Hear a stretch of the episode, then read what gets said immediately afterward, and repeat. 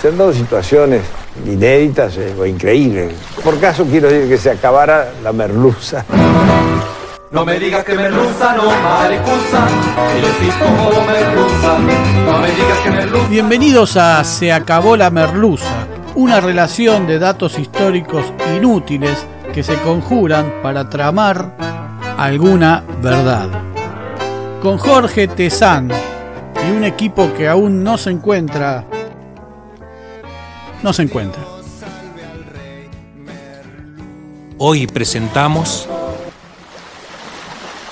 Maten a San Martín. San Martín es un héroe inoportuno. Buenos Aires siempre desconfió de él. Para los porteños o para las 10 o 20 familias que controlaban Buenos Aires, la cuenta era fácil y ya estaba hecha.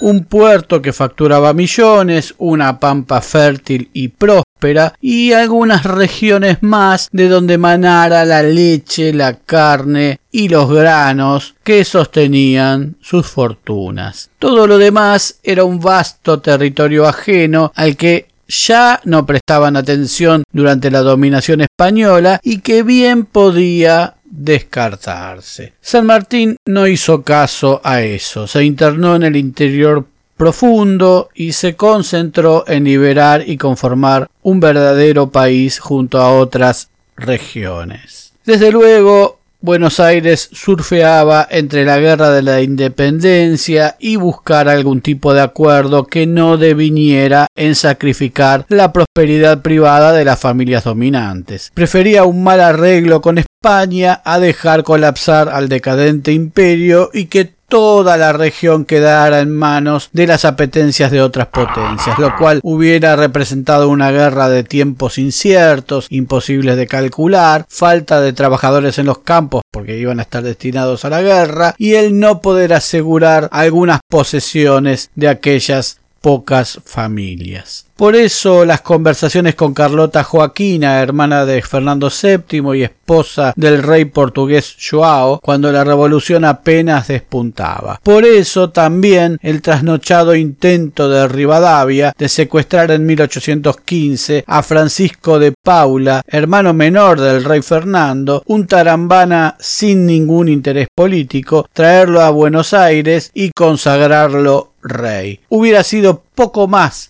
que un virrey, pero se hubiera reparado la afrenta de 1810 dignamente con una potencia que a la vez de protegernos se sostuviera y abasteciera de nosotros en algunos términos un poco más justos o aparentemente más justos.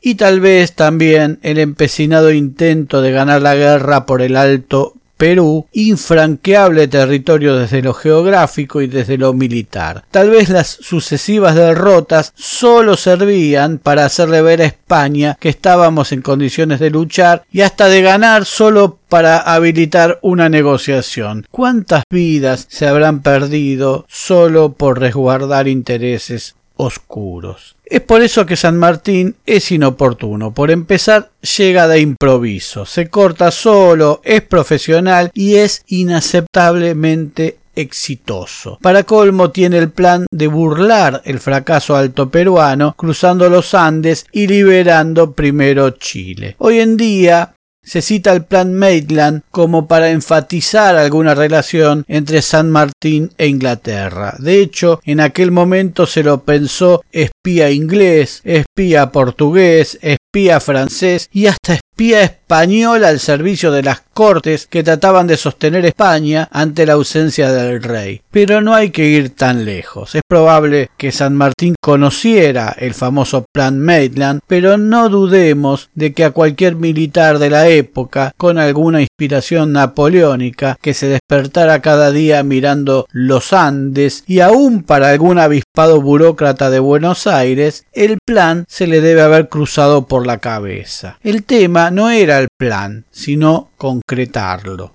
Para Buenos Aires, el ejército de San Martín era un perdedero de dinero puesto al servicio de la nada misma. Pero no se le puede enviar otro ejército a neutralizarlo porque los soldados disponibles ya estaban con San Martín y que el libertador, molesto y ofendido, marchara en venganza contra Buenos Aires hubiera sido demoledor. Así que había que utilizar la sutileza, el ardid, la trampa y el soborno, como siempre. No había pasado un mes de la asunción de San Martín como gobernador intendente de Cuyo cuando se conoció la noticia de que el ejército patriota chileno había sido aniquilado en la batalla de Rancagua el 2 de octubre de 1814 y que los españoles habían recuperado el poder en Chile tras cinco años. Tres mil derrotados desde Rancagua huyen y buscan refugio en Mendoza. La situación obligó a un cierto cambio de planes y la guarnición de Mendoza debió reforzarse ante la eventualidad de una invasión desde el lado chileno. ¿Ven que un cruce de los Andes no era una idea poco considerada? Así que en diciembre de ese 1814 llegaron tropas desde Buenos Aires para reforzar la región de Cuyo.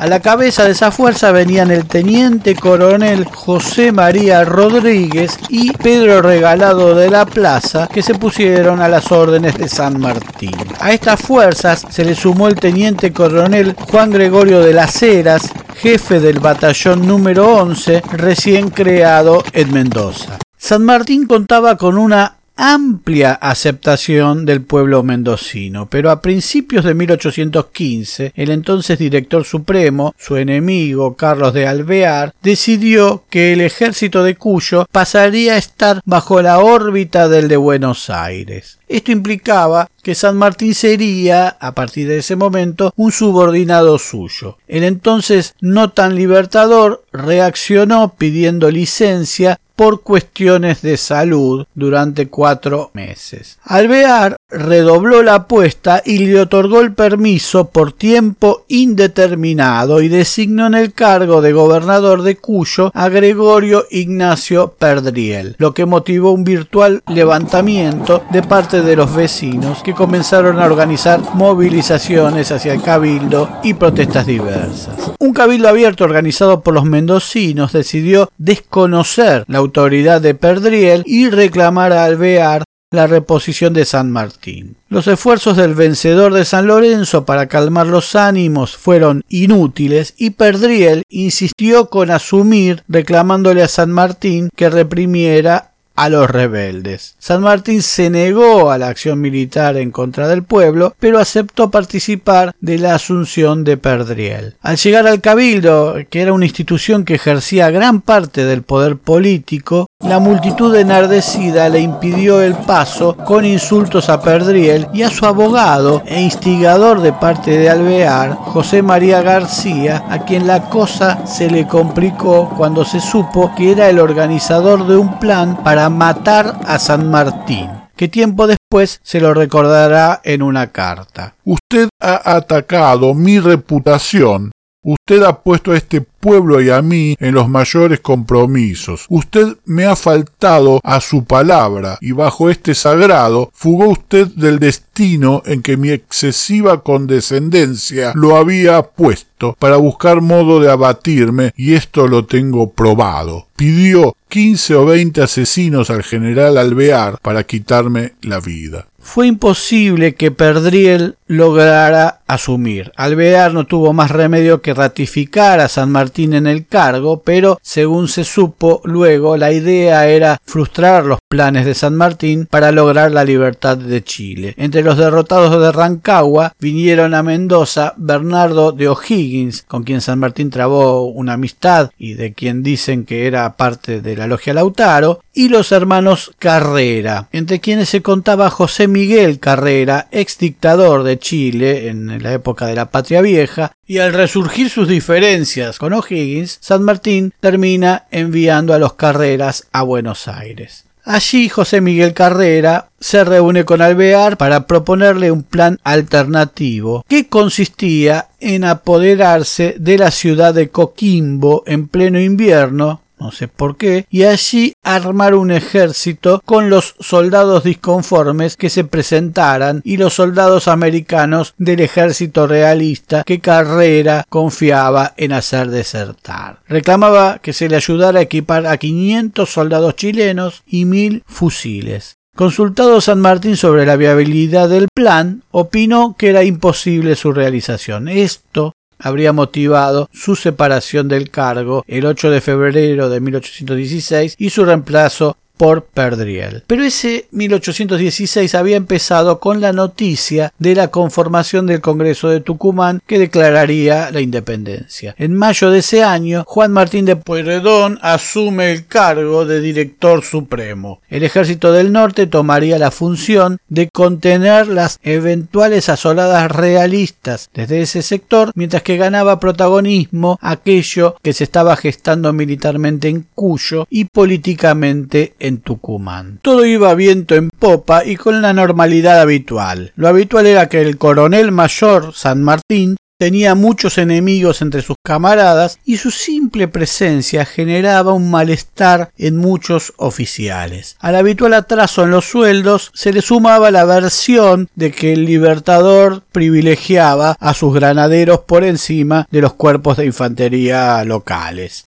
Es 29 de agosto de 1816, independencia flamante y Mendoza vive la ebullición de la plena preparación del ejército de Cuyo en los galpones de la llamada maestranza, donde se fabrican armas y todo tipo de enseres para el ejército. Cae la noche y el alrededor de 30 personas que allí trabajan a las órdenes del fray Luis Beltrán van dejando sus puestos. Carpinteros, talabarteros, ojalateros, zapateros y rienderos cumplen un estricto protocolo de seguridad por el que antes de irse a sus casas, los capataces de cada sección se cercioraban de que las fraguas estuvieran apagadas. Nada que representara un riesgo podía quedar sin ser controlado y se verificaba que las puertas quedaran cerradas con llaves.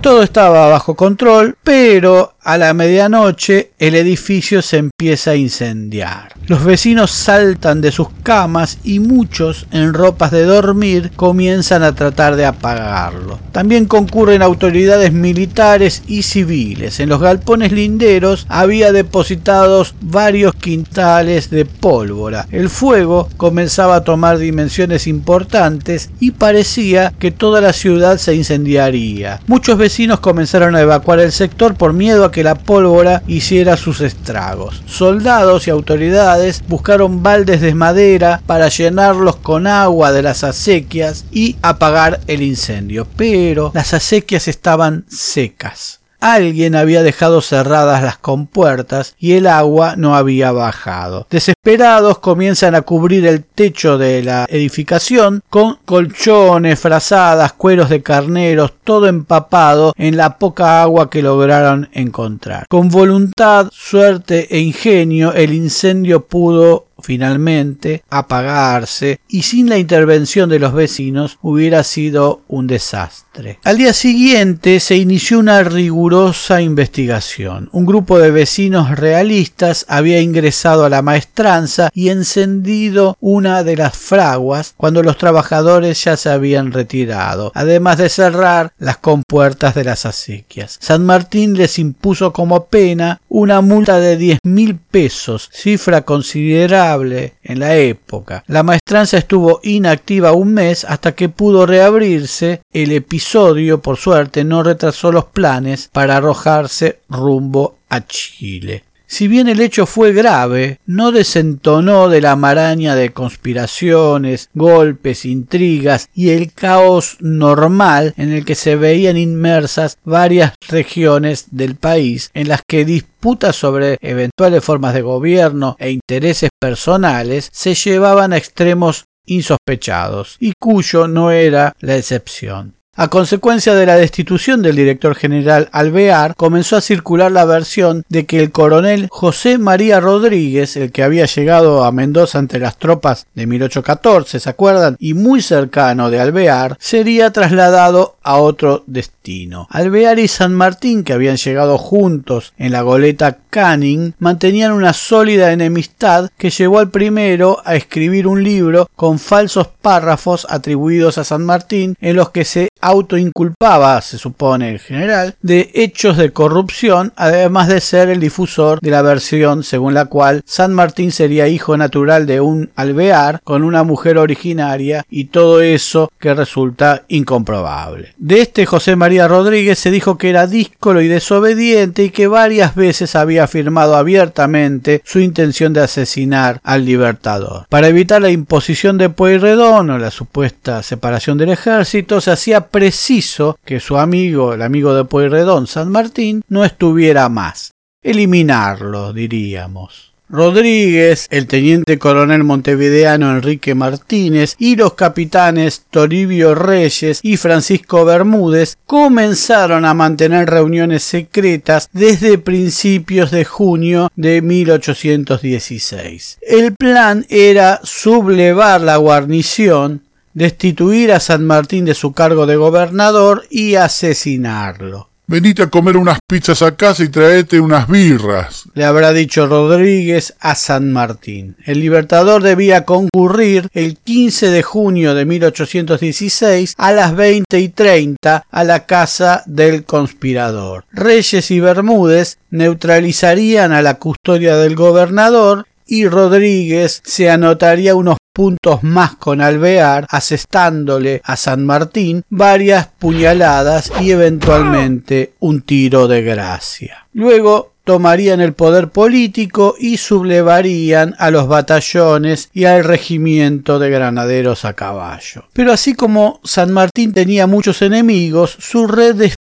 parecía funcionar muy bien. Durante la tarde de ese 15 de junio, su gran amigo, el mayor José Álvarez Condarco, le dijo que un oficial de las milicias cívicas blancas de apellido Sotomayor se había enterado de que algunos jefes planeaban una rebelión. De inmediato Sotomayor fue citado para informar lo que sabía y allí mismo dio nombres. José María Rodríguez, Enrique Martínez y los capitanes Bermúdez y Reyes. De inmediato se ordenó la detención de los conjurados con el lógico revuelo público. Pese a saber que el plan había fracasado, el coronel José María Rodríguez abrigó la esperanza de que San Martín no supiera los verdaderos alcances del plan sus participantes y que se limitara a suponer que sólo habría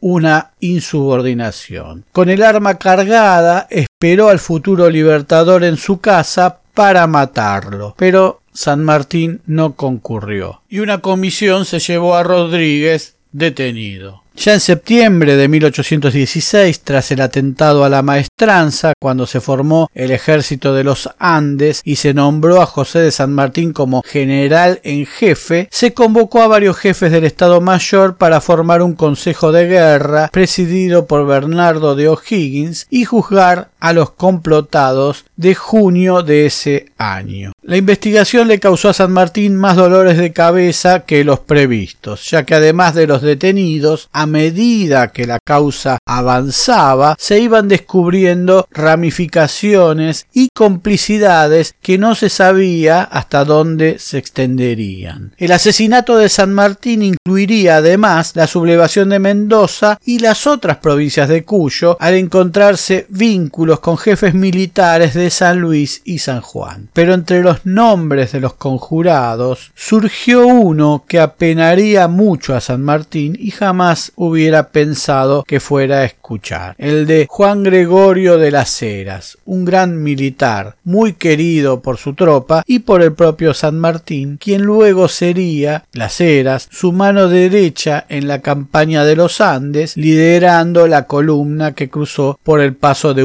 Uspallata que demostrara su enorme coraje en Chacabuco y Maipú y que salvara los trapos en la derrota de Cancha Rayada. El mismo cuyos restos reposan en la Catedral de Buenos Aires junto a los de su general. Cuando San Martín recibió el oficio poniéndolo en conocimiento del sumario y pidiéndole el arresto de las eras, lo rechazó diciendo que las citas del oficial Reyes no las creo suficientes para arrestar a un jefe de mérito. Pero tal vez San Martín sospechaba algo, porque meses antes había dispuesto separar a las Heras de su cargo y reemplazarlo por Toribio de Lusuriaga. La orden quedó sin efecto al comprobar San Martín la disconformidad que la novedad había generado en la tropa. Al parecer, Las Heras habría terciado por carreras en la interna chilena con O'Higgins. Por cierto es que ya en Chile, en la campaña hacia el sur de ese país, Las Heras tuvo serias diferencias con O'Higgins por la indisciplina de sus subordinados. En la causa también aparece mencionado el mismísimo Manuel Dorrego,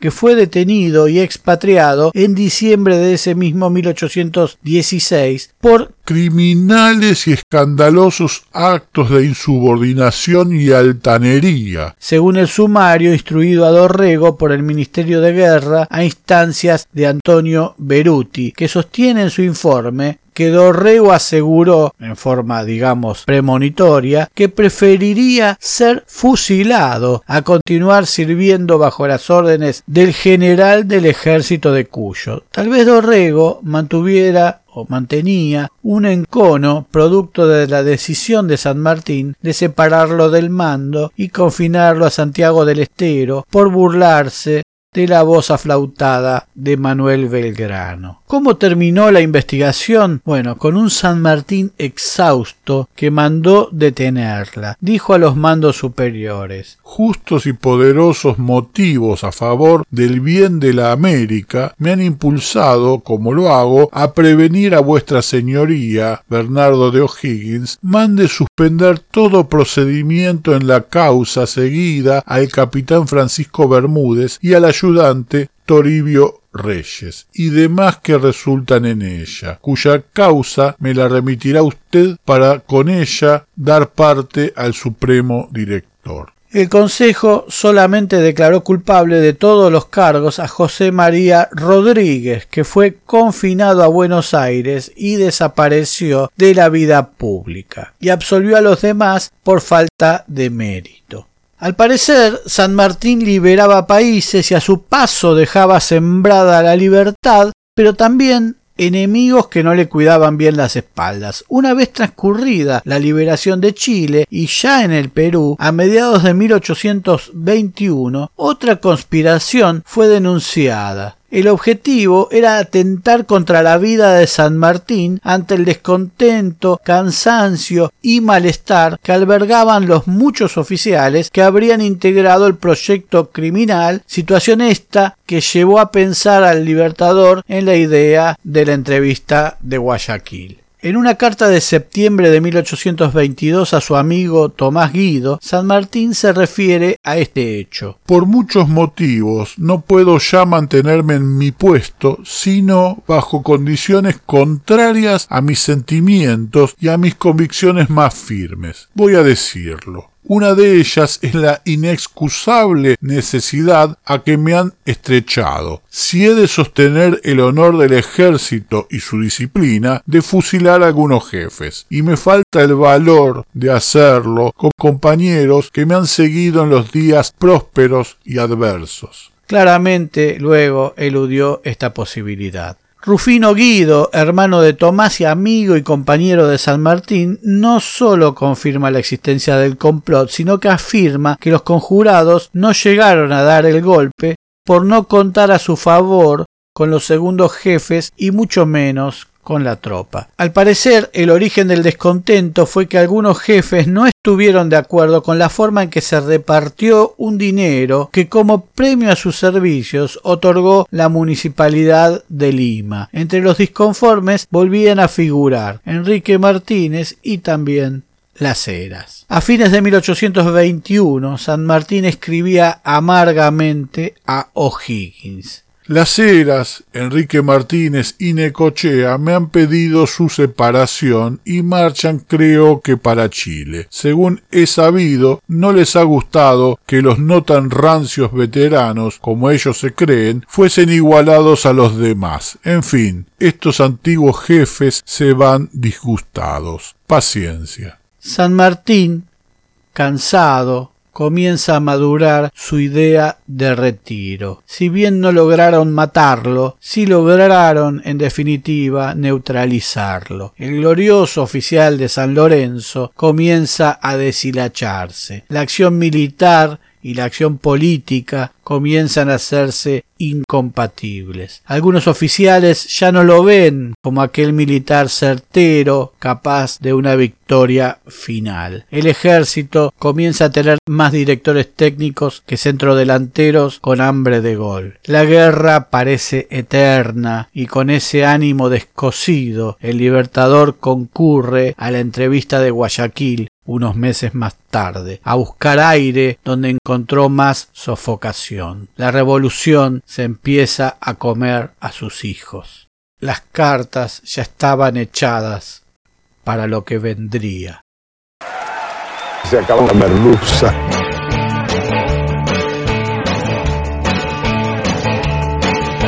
Yo quiero ser un héroe, que toda la gente se crea que tomo solo vino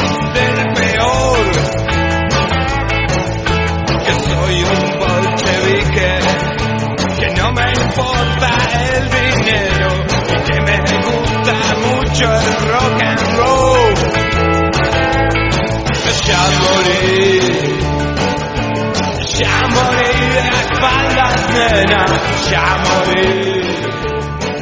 Muy pronto nuevos capítulos de Se acabó la merluza. Se acabó la merluza es idea, redacción, recopilación y hace lo que puede Jorge Tesano. Muchas gracias.